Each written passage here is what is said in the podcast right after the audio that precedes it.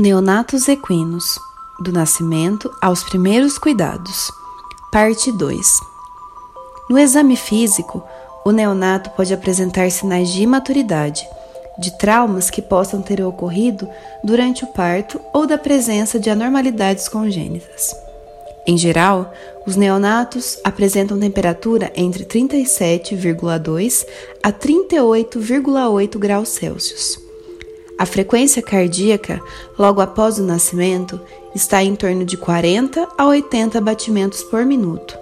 No entanto, ocorre aumento gradativo quando o potro começa a se agitar para ficar em pé, estabilizando-se entre 70 a 120 batimentos por minuto. A frequência respiratória geralmente fica entre 20 a 40 ventilações por minuto. O score entre 7 e 8 indica um potro normal Score entre 4 e 6, depressão moderada. E entre 0 e 3, depressão severa.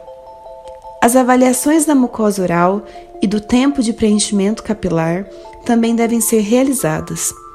A coloração das mucosas devem estar róseas ou levemente pálidas. Normalmente, o auxílio ou intervenção são realizados quando o potro está recoberto pelas membranas fetais ou quando é observada a não ruptura do cordão umbilical, que geralmente rompe-se com a movimentação do neonato ou da égua nos primeiros cinco minutos após o parto. Além disso, a desobstrução das narinas devem ser realizadas com movimentos de fricção com os dedos sobre o nariz. A limpeza do neonato é realizada utilizando-se de toalhas ou panos limpos, enxugando-o com fricções suaves sobretudo a região dorsal torácica, para estimular a respiração do animal.